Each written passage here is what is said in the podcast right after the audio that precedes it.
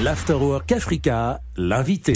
Nous voilà repartis pour une nouvelle et belle semaine dans l'Afterwork Africa. On va euh, s'intéresser à l'univers de la mode, bien évidemment, la transmission hein, de valeurs à travers l'art vestimentaire. Nous avons donc le plaisir de recevoir sur ce plateau pour démarrer la semaine Alvin Junior Mac qui est avec nous. Bonjour et bienvenue. Bonjour, merci. À quel moment vous êtes rentré dans cet univers de la mode? Alors la mode, je l'ai commencé depuis tout petit, entre guillemets. Euh, je, je, suis né au Congo et j'ai grandi dans un quartier qu'on appelle Matongé.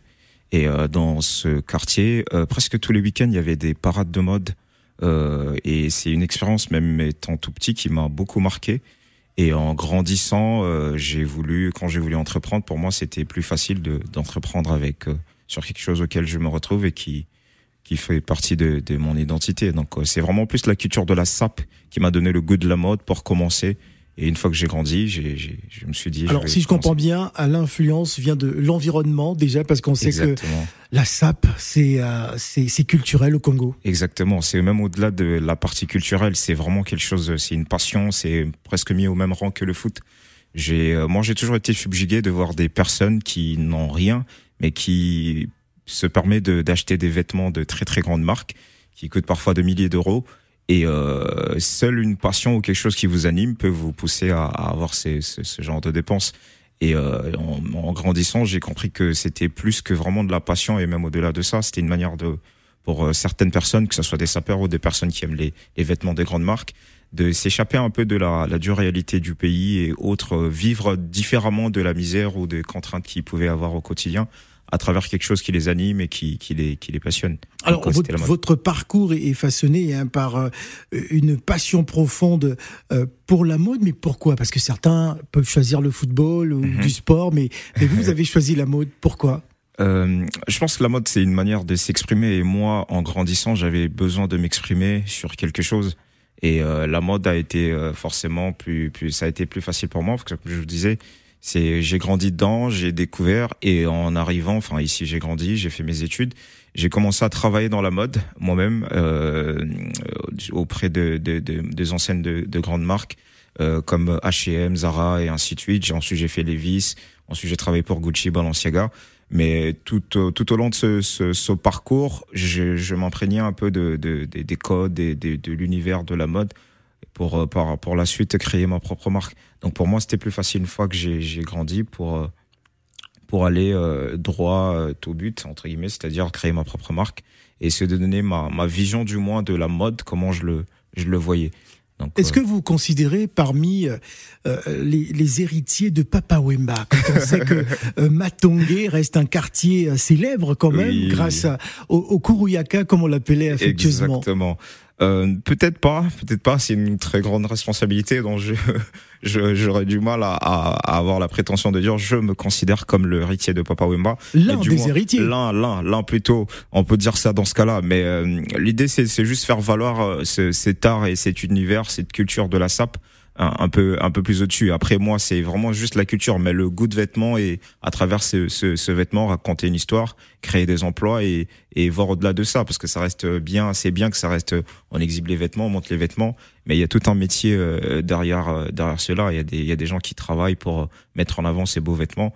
Et euh, c'est surtout ça que je vais je vais mettre en avant avec la culture congolaise en dehors de la sape. Donc c'est surtout ça. Parlez-nous de, de, la création de Jimac X Paris, hein, mm -hmm. qui est donc votre marque.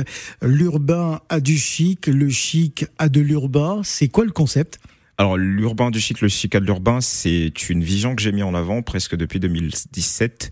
Euh, l'idée c'était de mettre en avant en fait ma manière de travailler. L'idée c'était de m'inspirer de manière de travail de la haute couture. Euh, pour euh, avec le, tra le, travail de recherche de matière, des, des, coupes un peu plus développées, des silhouettes, et en gardant ces, ces codes urbains euh, avec les coupes un peu sportwear, de contracter, les, les tissus un peu plus souples. Donc l'idée c'était de faire le mélange de ces deux univers pour créer ma marque, donc qui est du Mac X Paris, en mettant en avant ce, ce, ce slogan l'urbain du chic et le chic à l'urbain. Mais donc ça va vraiment au-delà de, de, de juste la manière de travailler, mais c'est aussi une c'est aussi un, un temps d'art, c'est un peu notre vision qu'on essaie de mettre en avant depuis le début euh, de, de, la culture urbaine, le chic, ça a toujours été un truc assez élitiste. Et nous, l'idée, c'est de nous dire bon, on est de l'urbain, mais on a on a ce truc où que vous, les personnes qui pensaient être dans les, comme les élites, nous l'avons également. Donc l'idée, c'est vraiment de, de, mettre en avant juste notre savoir-faire.